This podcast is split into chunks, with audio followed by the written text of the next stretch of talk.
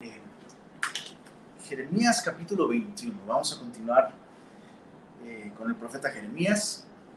La semana pasada suspendimos el estudio porque tuvimos este evento de lectura de la Biblia en 72 horas y no sé si aprovechaste tal vez para eh, más o menos cachar la lectura del profeta Jeremías. ayuda mucho leerlo de corrido porque esto nos ayuda a tener una visión más completa de de todo lo que está sucediendo. Pero hoy estamos en el capítulo 21 y a partir del capítulo 21 hasta el capítulo 22 hay distintos mensajes de Jeremías a los últimos cuatro reyes que reinaron en el reino de Judá. Recuerda que el profeta Jeremías profetizó después de que el reino del norte fue llevado cautivo por Asiria. Y ahora en el tiempo del profeta Jeremías, Dios está hablando, como dice constantemente el libro, desde temprano y sin cesar, acerca de la próxima deportación a Babilonia. Si el reino de Judá no abandona su idolatría y no regresa al Señor de todo su corazón, eh, la idolatría del reino de Judá va a llevar al pueblo al exilio como una consecuencia de su pecado. Y Dios manda a Jeremías para advertir sobre esto. Y tú y yo sabemos que nadie escuchó las advertencias de Dios a través de Jeremías. Y en estos últimos capítulos que hemos estado viendo, los mensajes han sido dirigidos a toda la nación, pero ahora capítulos 21 y 22 son especialmente dirigidos a los últimos cuatro reyes de Judá. Y recuerda que este libro no está escrito en un orden cronológico sino es, más como una antología. De hecho, el, el orden eh, eh, de, estos, de estas profecías revela que no es un orden cronológico porque la primera profecía, capítulos 21 al 22, verso 9, está dirigida al último rey de Judá, eh, el rey Sedequías.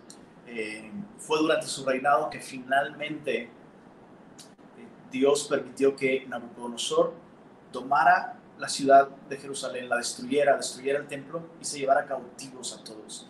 Eh, para este momento ya ha habido una deportación parcial. Babilonia ya atacó la ciudad, ya demostró que puede conquistar la ciudad y tomó cautivos a algunos, no a todos. No destruyó la ciudad, no destruyó el templo. Eh, para este momento, eh, el rey Sedequías ya sabe de, de esta primera cautividad eh, de, este, esta primera deportación, perdón.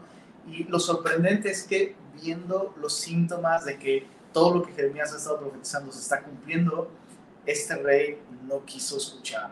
Y es muy interesante la condición, eh, la, condición de autoengaño que puede desarrollar nuestro corazón cuando nos, nos apartamos del Señor, no escuchando su palabra. Capítulo 21, verso 1, dice, palabra de Jehová que vino a Jeremías cuando el rey Sedequías envió a él a Pasur, hijo de Malquías, y al sacerdote Sofonías, hijo de Masías, para que le dijesen, consulta ahora acerca de nosotros a Jehová, porque Nabucodonosor, rey de Babilonia, hace guerra contra nosotros.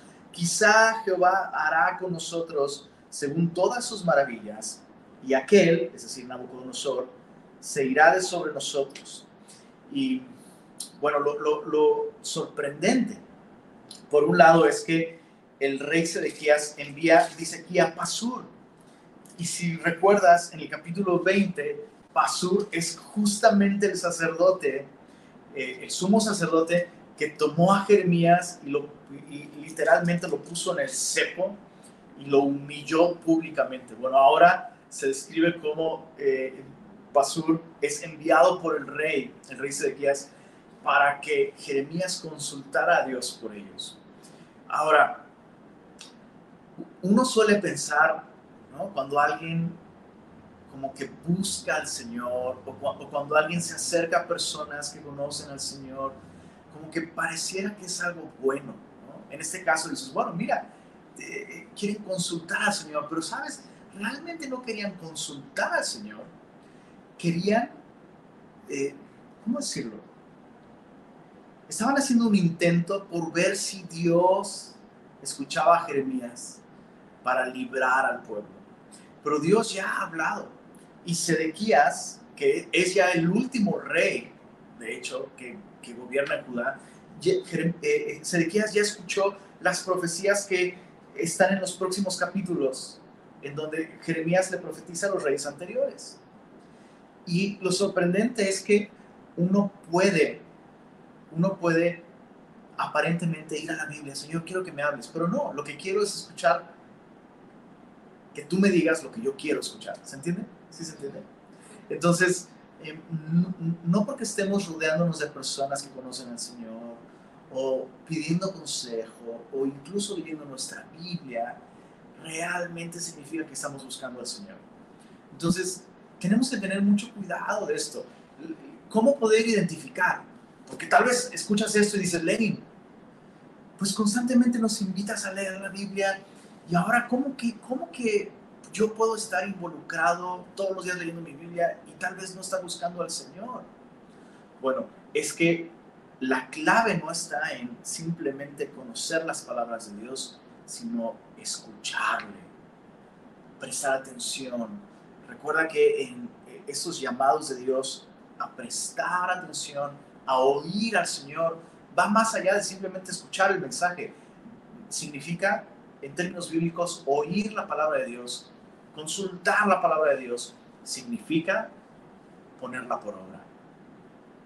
Creer, confiar, que si el Señor, que si el Señor nos dice, eso no es bueno y no lo quiero para ti, aunque toda la prudencia del mundo y todos los consejeros con máximos grados de estudio me dicen lo contrario, yo tengo que confiar en el Señor. Y bueno, Dios ha hablado muchísimo acerca de lo que va a pasar y ellos no han escuchado. Entonces, cuando Dios ya ha hablado en el pasado y yo no lo escucho, Dios no me va a decir nada nuevo. O sea, no es como que tarde o temprano, voy a poner un ejemplo, solamente es un ejemplo, Señor, ¿me puedo casar con esta persona que no es creyente? Y Dios ya habló en su palabra, Dios ya dijo que no. Y luego vas con otro consejero, oye, pero ¿y tú cómo ves? Mira, él ya está yendo a la iglesia y pues tiene muchas cosas que él necesita cambiar, pero yo veo que, ¿cómo ves? O sea, y pensamos como que si le doy suficientes razones a Dios, tal vez Dios puede, ay, mira, nunca había pensado que podía suceder un caso exactamente como el tuyo. ¿Sabes qué? Creo que tienes razón. Pero, ¿sabes qué? Yo me equivoqué. Perdona, arranca esa página de la Biblia en donde yo le dije a Pablo que no se unan en yugo desigual y ve y cásate con él. Pero Dios no va a cambiar de opinión. Y tampoco va a cambiar de opinión aquí con este hombre Sedequías que envía a consultar a Dios por medio del profeta Jeremías. Verso 3. Jeremías les dijo, diréis así a Sedequías. Así ha dicho Jehová, Dios de Israel. He aquí yo vuelvo atrás las armas de guerra que están en vuestras manos, con que vosotros peleáis contra el rey de Babilonia.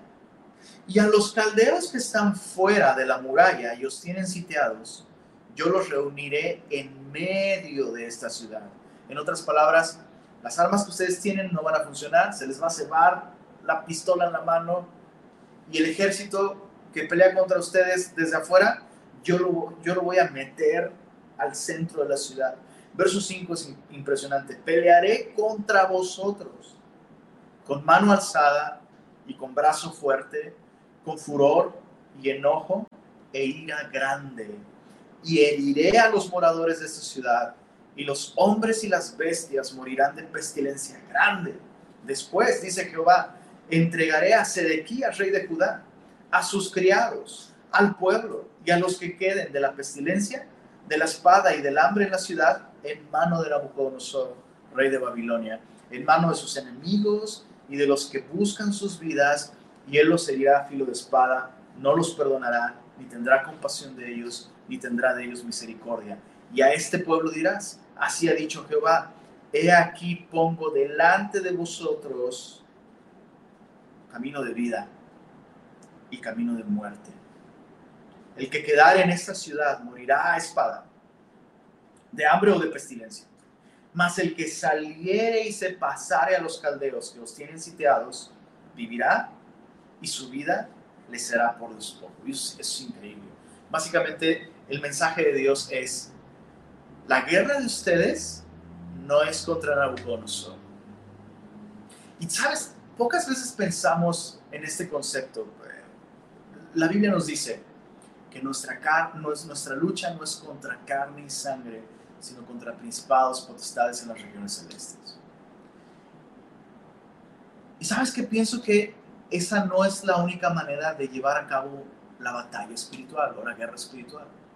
Creo que algunas veces nosotros, como creyentes, debido a nuestra rebeldía, debido a nuestra necedad, debido al corazón duro con el que ignoramos el consejo de Dios, con el que ignoramos el consejo de personas que Dios pone alrededor de nosotros, como Jeremías, para hacernos escuchar, hey, vas en la dirección equivocada, esto va mal, esto va a acabar mal. No, no es cierto. Yo soy más que vencedor y todas las cosas nos ayudan a bien, tú eres un incrédulo, ¿no? Y se nos, se nos olvida, se nos olvida que Jesús dijo, el que no es conmigo es contra mí. Y el que conmigo no junta, desparrama. Y muchas veces, ojo, muchas veces nuestro conflicto, nuestra guerra, no es con el consejero, no es con el hermano que se, me está juzgando. A veces nuestra guerra realmente es contra el Señor mismo.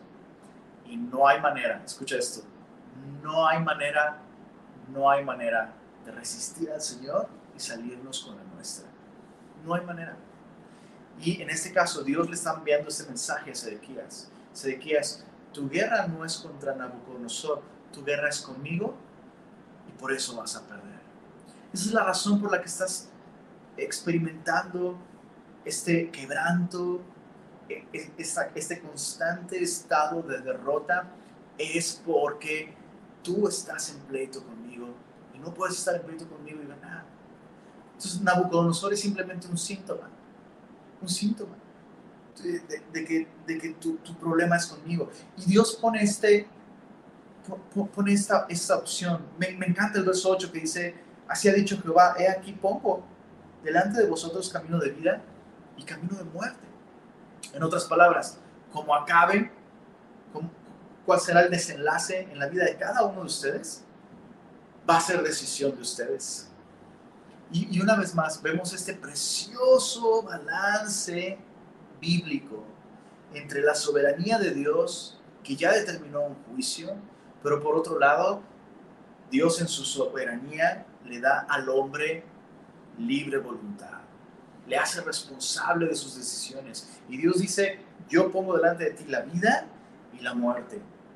Si tú permaneces en este estado de pelea y de lucha y de guerra, si tú sigues defendiéndote, no te estás defendiendo de Nabucodonosor, te estás defendiendo de mí. Vas a perder, vas a morir. Pero si tú hoy te rindes, si tú hoy te rindes al enemigo, vas a vivir. Vas a ser llevado a Babilonia, va, a ser un proceso difícil, muchos no van a volver aquí, pero vas a vivir y vas a ser restaurado. Y sabes, a veces se nos olvida que nuestro corazón está en constante enemistad contra Dios. La Biblia nos dice que los designios de la carne son enemistad contra Dios y por tanto nosotros no podemos, la carne no solo no puede, no quiere agradar al Señor, por eso la mejor manera de pelear la guerra espiritual, escucha esto, la mejor manera de asegurarnos la victoria en la guerra espiritual no es reprendiendo demonios, no es atando y echando fuera, ni pisando al diablo, ni... no, no, no. Lo mejor que podemos hacer para la, la batalla espiritual es rendirnos ante el enemigo. Un enemigo que nos ama.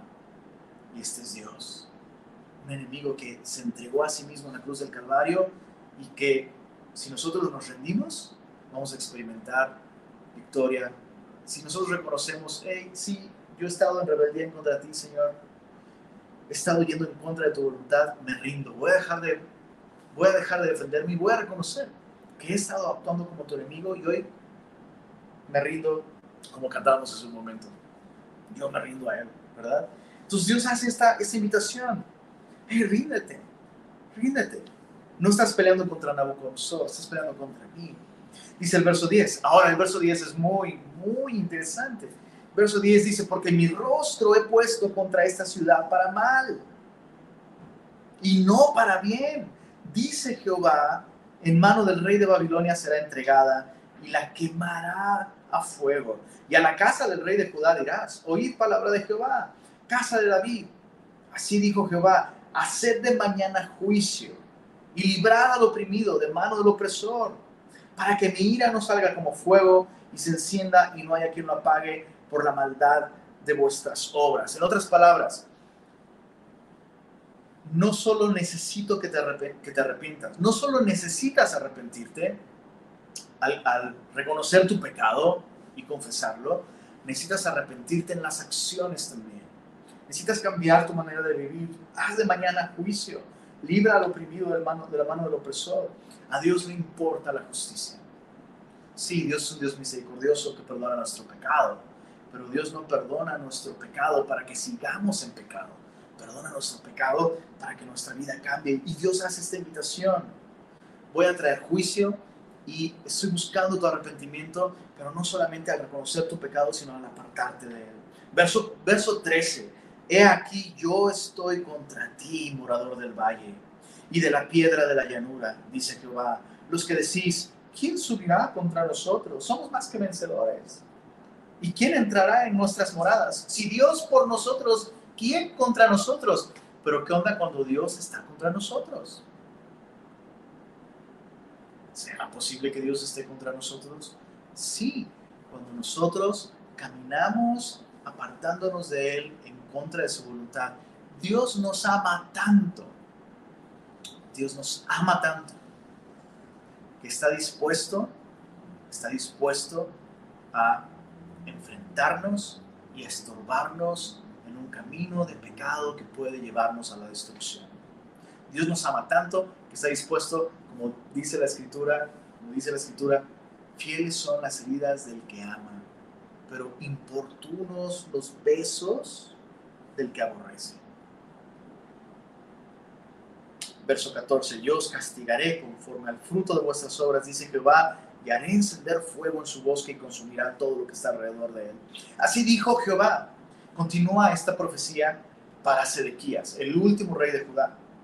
Así dijo Jehová, desciende a la casa del rey de Judá, Sedequías, y habla allí esta palabra y di, oye palabra de, de Jehová, oh rey de Judá. Me encanta porque el rey envía, ustedes consulten a Dios por mí.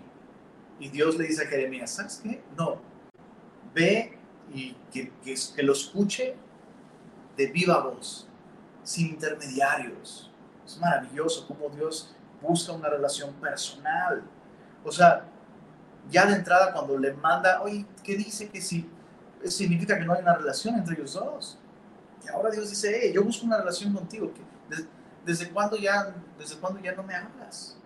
Bueno, verso, verso 2. Dile, oye palabra de Jehová, oh rey de Judá, que está sentado sobre el trono de David, tú y tus siervos y tu pueblo que entra por estas puertas. Así ha dicho Jehová, haced juicio y justicia, librad al oprimido de mano del opresor y no engañéis, ni robéis al extranjero, ni al huérfano, ni a la viuda, ni derraméis sangre inocente en este lugar.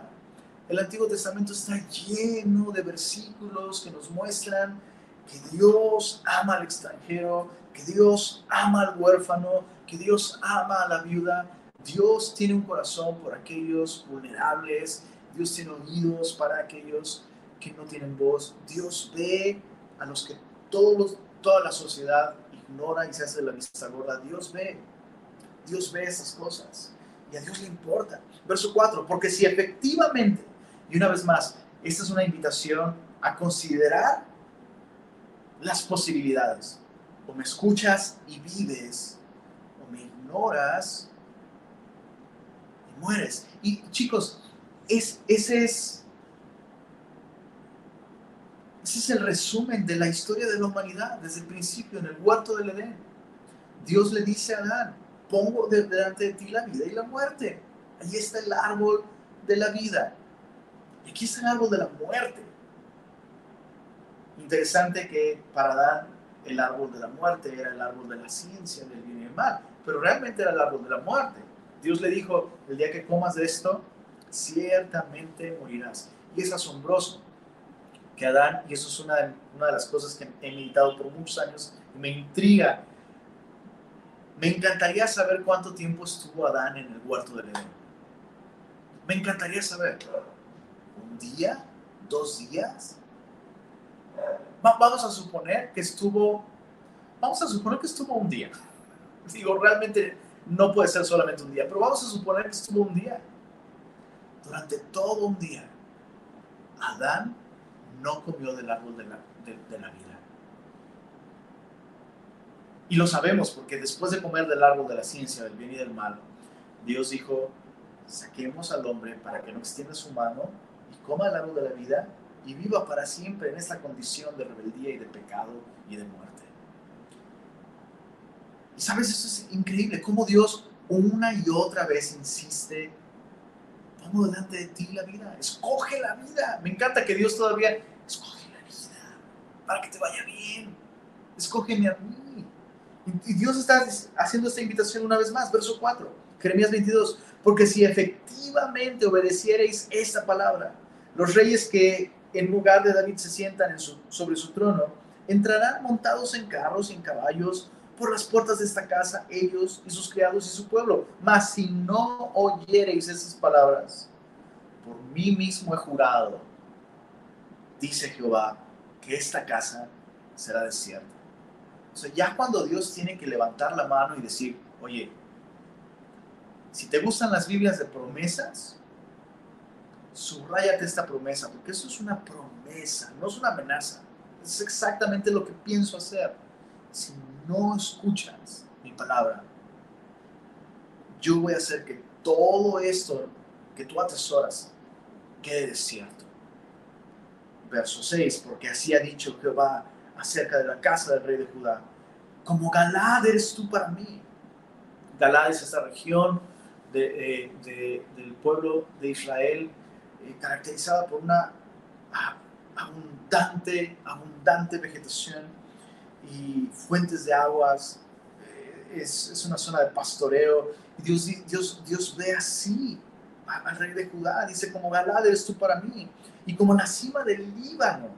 Sin embargo, te convertiré en soledad y como ciudades deshabitadas. En otras palabras, Dios no odia al rey de Judá, ni a Judá. Dios está actuando por amor. Prepararé contra ti destruidores, cada uno con sus armas, y cortarán tu sed de los escogidos y los echarán en el fuego. Y muchas gentes pasarán a esta ciudad y dirán cada uno a su compañero, ¿por qué hizo así Jehová con esta gran ciudad? Y se les responderá, porque dejaron el pacto de Jehová su Dios y adoraron dioses ajenos y les sirvieron. En otras palabras, para todos alrededor será claro que esa destrucción, esa desolación, no fue el resultado de malos planes de gobierno, un modelo económico no muy bueno, no, no, no. La razón de su desgracia es que ellos rompieron el pacto con su Dios. Y eso es algo interesante. Ya Jeremías ha dicho esto de parte de Dios, ¿en dónde has escuchado que una nación, que un pueblo, que una tribu le dé la espalda a sus dioses, aun cuando sus dioses son falsos? Entonces para todos va a ser como un, como, ¿puedes creerlo? O sea, eso es inaudito, esos cuates rompieron el pacto con un Dios que los sacó de tierra de Egipto, con un Dios que los tomó siendo esclavos y los llevó a una tierra buena y los plantó y les dio reyes y les dio eh, prosperidad eh, en tiempo de Salomón. O sea, ¿puedes creer que estos cuates rompieron el pacto con un Dios tan poderoso y tan bueno? O sea, ni nuestros dioses han hecho algo así. Y estos cuates rompieron el pacto con su Dios. Y eso es algo muy importante. La fidelidad. Ya hemos explicado esto. La palabra creyente Nuevo Testamento es sinónimo de fiel. Por eso se les suele llamar a los asistentes de una, o a los miembros de una congregación los fieles, los fieles de la iglesia. Es una referencia a los creyentes. Y es tan triste que el día de hoy ya no sean sinónimo. ¿sabes? Ya no es un sinónimo. Ser creyente el día de hoy tristemente no es sinónimo de ser alguien fiel al Señor. Por supuesto, ninguno de nosotros es perfecto. Y no se necesita ser perfecto para ser fiel. El problema aquí es que la nación de Israel completamente abandonó el pacto de Jehová su Dios. Verso, eh, bueno, este es el mensaje para Sedequías. Ahora el mensaje para Joacás. Eh, para que te ubiques un poquito, el mejor rey que tuvo Israel en tiempos de Jeremías fue el rey Josías. Josías fue quien restauró el templo y en esos trabajos de restauración se encontraron copias de la ley, ¿recuerdas? Y Josías ordena que le lean las copias de la ley, rasga sus vestidos y estamos en graves problemas. Y Josías inicia un movimiento de regresemos al Señor, se vuelve a celebrar la Pascua después de siglos de, no celebrar la Pascua, la fiesta de los tabernáculos, y, trajo un, entre comillas, un avivamiento. Bueno, Josías, después de morir, su hijo Joacás reinó. Después de Joacás, Eliakim. Después de Eliakim, Joaquín. Después de Joaquín, Sedequías. Y este es, este es el, el rey del que acabamos de profetizar. Bueno, esta otra esta otra profecía, bueno, no, yo, sino Jeremías profetizó, solo para aclarar. Esta siguiente profecía es referente al hijo de Josías, o sea, uno, dos, tres reyes antes. Imagínate, bueno, verso 10. No lloréis al muerto,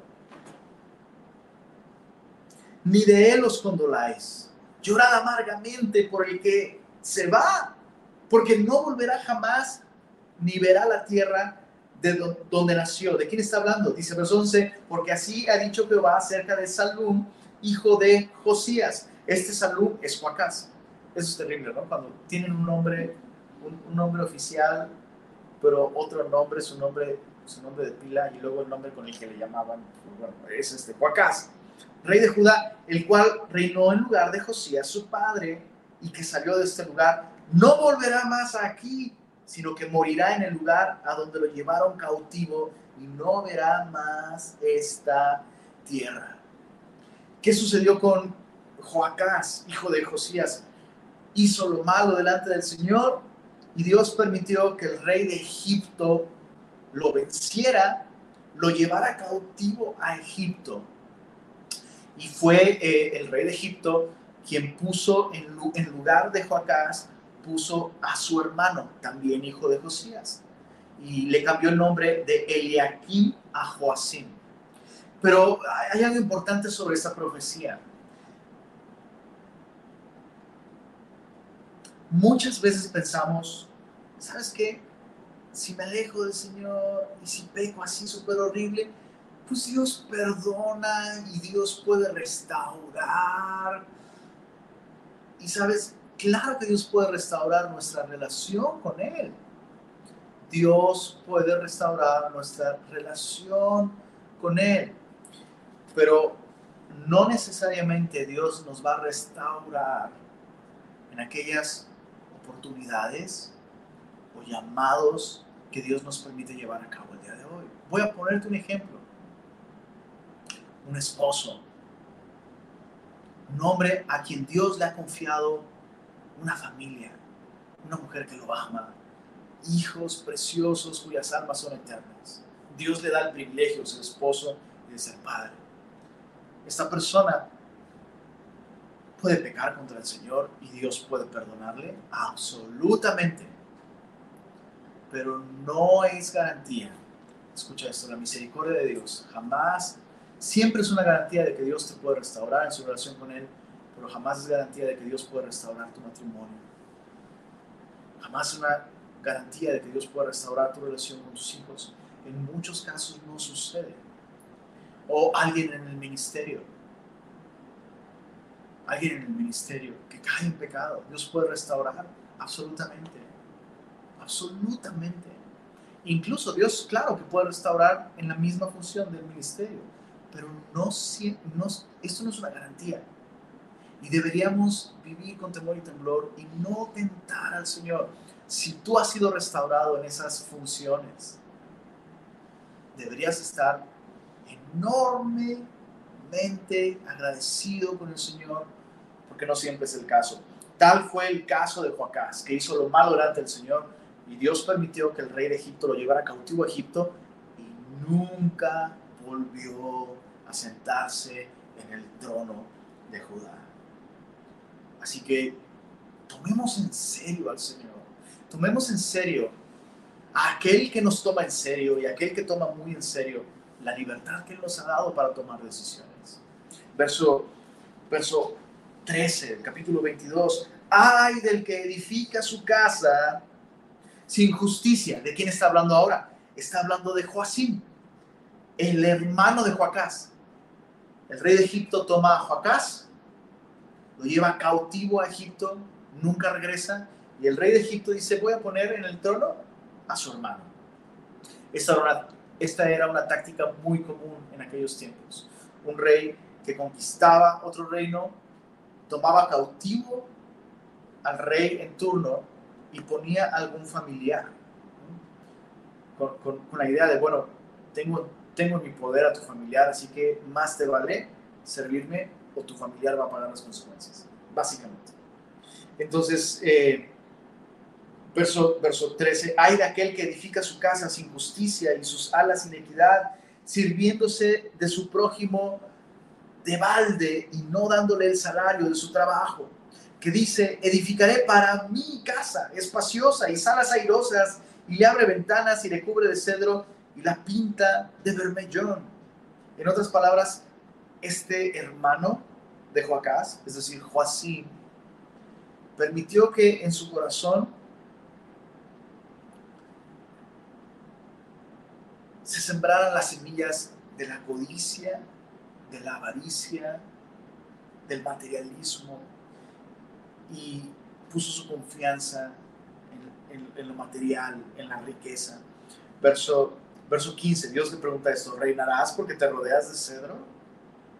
¿No comió y bebió tu padre, es decir, Josías, este rey que trajo un avivamiento? ¿No comió y bebió tu padre e hizo juicio y justicia y entonces le fue bien? Ahora, esta es una expresión que nos habla de la vida sencilla que vivió el rey Josías. Aunque el rey Josías, por supuesto, siendo rey, tenía los privilegios, los recursos de un rey, los lujos y todo eso, su corazón no estaba en esas cosas. Eh, en otras palabras, Josías estaba feliz teniendo que comer y que beber y, teniendo salud y vigor para hacer justicia y juzgar la causa del afligido y del menesteroso. Y, sabes, eso es tan interesante, ¿no? Este rey que se encontró con la escritura y que descubrió que estaban en grandes problemas con Dios como nación, abrazó de todo corazón el propósito de vivir para el Señor. Y entonces este rey, lleno de lujos, lleno de riquezas, con un palacio, su corazón no estaba en estas cosas, en su corazón estaba la palabra de Dios. Y eso le permitía vivir feliz, teniendo que comer y teniendo agüita para que no se le atore. Y teniendo fuerza para ir y trabajar y hacer justicia al menesteroso y al afligido. Y sabes, eh, por supuesto, el ejemplo de un padre piadoso no garantiza que los hijos van a seguir el mismo ejemplo pero por lo menos deberíamos darle este ejemplo a nuestros hijos. No sembrar en, sus pequeños corazones semillas de codicia, de avaricia, sino sembrar en sus corazones el deseo, la intención, la visión de que vivimos para la gloria de Dios. Y que si, si, buscamos un proyecto de vida, este proyecto de vida debe responder a un llamado de Dios tu profesión, hijito, tu profesión, tu trabajo, tu objetivo en la vida es hacer aquello para lo cual Dios te creó. Y si Dios te llama a ser doctor, debes hacerlo para la gloria de Dios, no para forrarte de, de dinero. Si Dios te llama a ser cantante y a que muchas personas conozcan tu música, hazlo para gloria del Señor, no para volverte famoso. En otras palabras, vocación. Hijito, no debemos vivir buscando cosas, sino buscando hacer la voluntad del Señor, porque el mundo pasa y sus deseos, pero el que hace la voluntad de Dios permanece para siempre, mi hijito, y yo quiero que permanezcas para siempre. Verso, mira el verso, verso 16. Él juzgó la causa del afligido y el menesteroso, hablando de Josías, el padre de Joacim. Y entonces estuvo bien. ¿No es esto conocerme a mí? Dice Jehová. Interesante, porque este rey que se caracterizó por reencontrar la escritura y abrazar la escritura de todo corazón, no fue conocido por citar la Biblia, sino por ponerla por obra. Esto es conocerme. Esto es conocerme. Su vida cambió cuando escuchó mi palabra. Más, verso 17, más tus ojos, interesante, marca esto, papá, marca esto, mamá, marca esto. Vigilemos esto en nuestra vida y en la vida de nuestros hijos. Verso 17, más tus ojos y tu corazón no son sino para tu avaricia y para derramar sangre inocente y para opresión y para hacer agravio. En otras palabras, éxito bajo cualquier costo. Por tanto, así ha dicho Jehová acerca de Joacim, hijo de Josías, rey de Judá, no lo llorarán diciendo, ay hermano mío, o ay, ay hermana, ni lo lamentarán diciendo, ay Señor, ay su grandeza, en sepultura de asnos será enterrado, arrastrándole y echándole fuera de las puertas de Jerusalén. Vaya descripción, vaya descripción de que vivir la vida para uno mismo, vivir la vida para uno mismo, para obtener cosas, no es muy distinto que la vida de un asno. Verso 20. Sube al Líbano y clama en Basán. Ojo, a partir del verso 20 es la profecía a otro de los reyes de Judá que fueron antes de Sedequías. Y ahora estamos hablando de Jeconías. Jeconías. Eh, un poco complicado porque Jeconías es Joaquín. Eh, también Conías.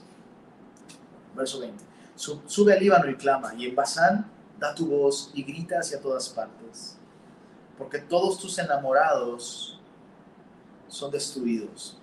E, ese es un lenguaje poético que nos habla de la, de la manera en la que el reino de Judá se conducía. Eh, políticamente hablando, seducía a otros reyes que creía que le podrían servir, pero no había una lealtad realmente, no había realmente una relación de buena voluntad, solo usar a las personas todos tus enamorados son destruidos. Verso 21. Te he hablado en, tus prosperidades. Mira, eso es interesante. recuerda que en tiempo de Jeremías estaban experimentando la mayor prosperidad posible hasta que vino la primera, el primer ataque de Babilonia. Y por eso es que, por eso es que la gente no creía estas profecías. ¿Cómo puedes decir que estamos mal? Si tenemos harta lana, mira, ya salió para la otra troca, ¿no? Ya, este, pudimos, no sé, o sea, nos está yendo muy bien. ¿Cómo puedes, ¿Cómo puedes decir que estamos mal? Bueno, verso 21, mira, te he hablado en tus prosperidades, mas dijiste, no oiré. Este fue tu camino desde tu juventud, que nunca oíste mi voz. Y sabes, eso es algo que a mí me aterra me aterra que nuestro corazón es tan perverso que la prosperidad que Dios permite en nuestra vida nos hace daño muchas veces. Ahora, ojo, eso es bien, otra vez, eso es muy importante. Dios no tiene la culpa de que sus bendiciones y su provisión y la paz y la seguridad y la prosperidad que Él permite en nuestra vida nos haga daño. ¿Se entiende? ¿Se entiende lo que estoy diciendo? O sea, no podemos decir a Dios, ahí está, ya ves, pues si sabías que darnos prosperidad y paz y éxito nos iba a hacer daño, ¿para qué nos lo das? Eso es, eso es aún más perverso. Pensar de esa manera es aún más perverso. Pero, pero ojo, qué vigilantes debemos ser de cómo tú y yo respondemos a Dios y a su palabra en tiempos de prosperidad. Como, como decía el pastor Héctor Hermosillo, recuerdo que él solía decir, no son los tiempos de dificultad y adversidad los que me parecen más peligrosos, me parecen más peligrosos los tiempos de prosperidad y de solaz. Y mira, eso es lo que está sucediendo aquí. Es lo que está sucediendo aquí. Te he hablado en tus prosperidades, mas dijiste, no, no oiré. Y el problema no, no, no es que yo permití prosperidad. Este fue tu camino desde siempre. Nunca oíste mi voz. Verso 22. A todos tus pastores pastoreará el viento. Aquellos que, aquellos que decían, no, no, no, Dios, Dios nunca va a permitir que se nos vaya la salud o la, buena economía. No, Dios, Dios quiere bendecirte. Esos pastores que predicaban un, entre comillas, evangelio de prosperidad. A ellos pastoreará el viento y tus enamorados irán en cautiverio. Entonces te avergonzarás y te confundirás a causa de toda tu maldad. Vamos a, vamos a ver más de esto en el capítulo 23, así que por eso no nos vamos a detener en el verso 22. Verso 23. Habitaste en el Líbano, hiciste tu nido en los cedros. ¿Cómo gemirás cuando te vinieron dolores? Dolor como de mujer que está de parto. Cuando tú y yo no escuchamos la voz de Dios en quietud y en prosperidad, Dios permite que venga repentinamente nuestro quebranto. Como decía C.S. Lewis, Dios nos susurra en la calma, pero Dios nos grita en medio del dolor. Entonces cuando el pueblo no escuchó, cuando Dios le hablaba en tiempo de prosperidad, Dios tuvo que hablarle de esta manera, eh, permitiendo que Babilonia viniera, que la ciudad fuera destruida, y, otra vez, qué importante es, qué importante es no llamarle a todos los problemas y a todos los dolores que tú y yo podemos vivir prueba. Es bien fácil, ¿no? Que cualquier dificultad de nuestra vida, no, estoy pasando una prueba terrible. Cuando muchas veces no es prueba, sino es disciplina de Dios. En este caso Dios dice, esto no es una prueba, esos van a ser como dolores de parto. Y vamos a ver qué vas a dar a luz. O das a luz pecado, más pecado y más rebelión, o, esto va a dar a luz arrepentimiento y, que te vuelvas a mí. Verso 24, vivo yo, dice Jehová, que si Conías, hijo de Joacim, Conías, recuerda, es Joaquín o Jeconías, rey de Judá, fuera anillo en mi mano derecha, aún de allí te arrancaré Te entregaré en mano de los que buscan tu vida y en mano de aquellos cuya vista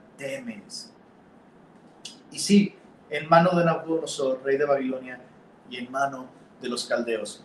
Y este fue el primer rey que Nabucodonosor se llevó con el primer cautiverio. Entonces, Sedequías, el último rey que reinó en Jerusalén antes de que fuera destruida, él ya sabía de todos esos reyes que acabamos de leer. Y sin embargo todavía están mandando a preguntar, ¿cómo ves? ¿Será que Dios sí nos va a librar? Dude, o sea, estás viendo todo lo que ha pasado, tú mismo no te has arrepentido, ¿por qué tu destino va a ser distinto? ¿Se, entendió? Ok, bueno, verso, verso 26, te haré llevar cautivo a ti y a tu madre que te dio a luz, a tierra ajena en que no nacisteis y allá moriréis. Una vez más, una vez más, Dios puede restaurar nuestra relación con Él absolutamente. Si pecamos, Él es fiel y justo para perdonar nuestros pecados y limpiarnos de toda maldad. Pero eso no significa que Él me va a regresar la salud o el ministerio o la familia o la relación que lastimé y que perdí como consecuencia de mi pecado. Ellos no volvieron a su tierra. Verso 27, y a la tierra a la cual ellos con toda el alma anhelan volver, allá no volverán. ¿Es este hombre con ellas una vasija despreciada y quebrada? ¿Es un trasto que nadie estima? ¿Por qué fueron arrojados él y su generación, es decir, su descendencia, sus hijos, y echados a tierra que no habían conocido? Tierra, tierra, tierra. Oye, palabra de Jehová. Así ha dicho Jehová. Escribid lo que sucederá a este hombre privado de descendencia. Es decir, Dios no solo le llevó cautivo, Dios no permitió que su nombre se preservara en el pueblo de Israel. Privado de descendencia, hombre a quien nada próspero sucederá en todos los días de su vida, porque ninguno de su descendencia logrará sentarse sobre el trono de David y reinar sobre Judá. Tenía la intención de llegar hasta el capítulo 24 y los estudios a través de la Biblia típicamente tienen que durar más de una hora, pero el capítulo 23 es muy muy importante y no quisiera verlo tan rápidamente. Así que terminemos con esto. Terminemos con un par de reflexiones. Sedequías aparentemente está interesado en el Señor y manda a consultar al Señor. Pero su corazón no estaba buscando al Señor, sino estaba buscando su propio consejo. Y nuestro corazón es tan terrible, tan perverso, como dice el profeta Jeremías, engañoso y perverso, más que todas las cosas, ¿quién lo conocerá? La respuesta es, dice el Señor, yo Jehová, que escudriño la mente y que pruebo el corazón. En otras palabras,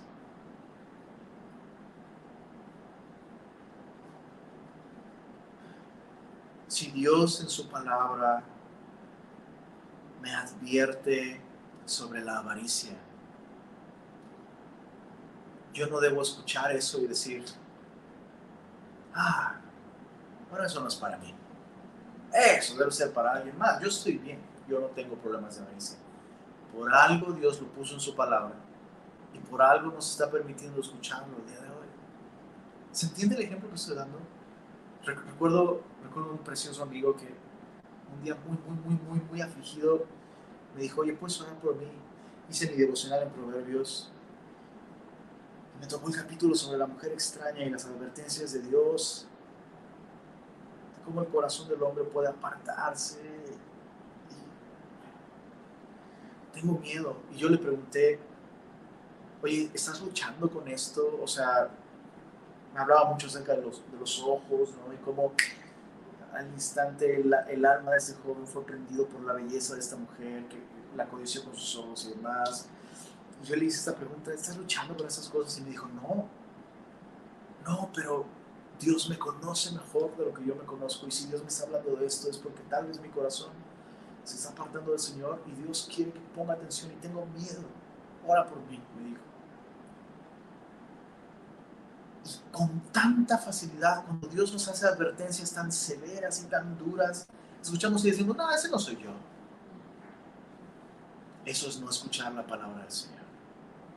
O escuchamos esas advertencias, eh, cuidado, cuidado con el pecado, no pienses que al fin Dios te perdona y Dios te puede restaurar.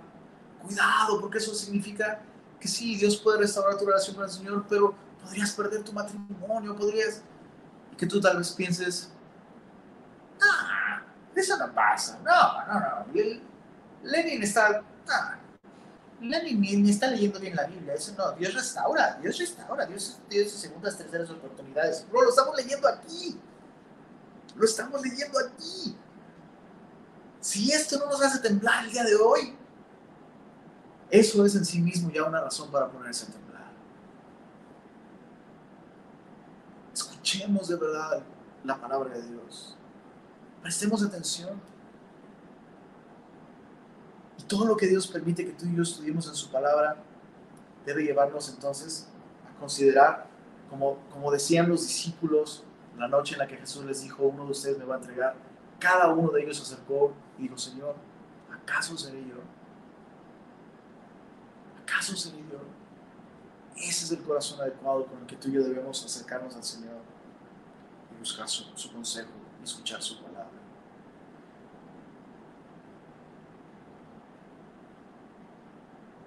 Qué impresionante. Qué impresionante cómo, a menos, a menos que vengamos con esa actitud, no estamos escuchando la palabra de Dios. Así que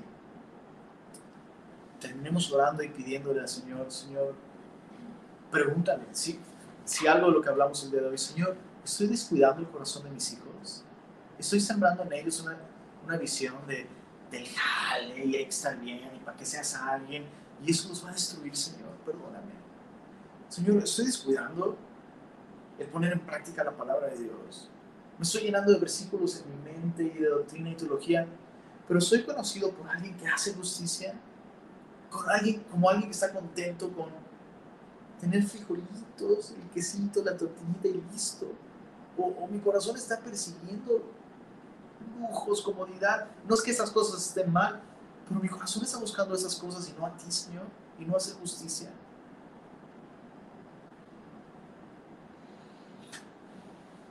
Terminemos cantando al Señor, adorándole, respondiendo a Él.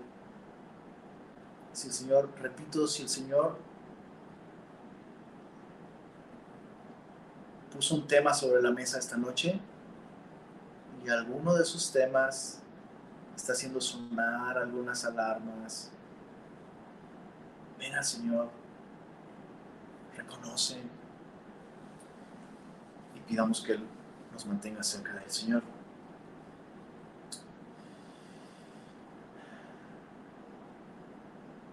Queremos tomar en serio tu palabra, Señor, y no responder livianamente, Señor. Escuchando estas cosas y pensar esto tiene que escucharlo alguien más y no nosotros. No, Señor. Las cosas que están escritas para nuestro provecho fueron escritas, Señor. Para darnos ejemplo a nosotros, Señor. Así que esta noche, una vez más, Señor, con temor y con temblor te rogamos, no permitas que nuestro corazón se aleje de ti, Señor. Perdona nuestros pecados, Señor. Perdona nuestra religiosidad, nuestra hipocresía, nuestro materialismo, Señor. Perdónanos, Señor, por, por, la manera tan necia en que intentamos hacerte cambiar de opinión. En lugar de rendirnos, Señor. Perdónanos porque al pelearnos y luchar contra el hermano que nos exhorta, o nuestro cónyuge que nos advierte, no, sé, Señor, estamos realmente luchando contra ti, Señor, actuando como tus enemigos. Perdónanos, Señor, hoy queremos rendirnos. Y queremos caminar cerca de ti, Señor. Ten compasión de nosotros. Y perfecciona tu poder aún en medio de nuestra debilidad.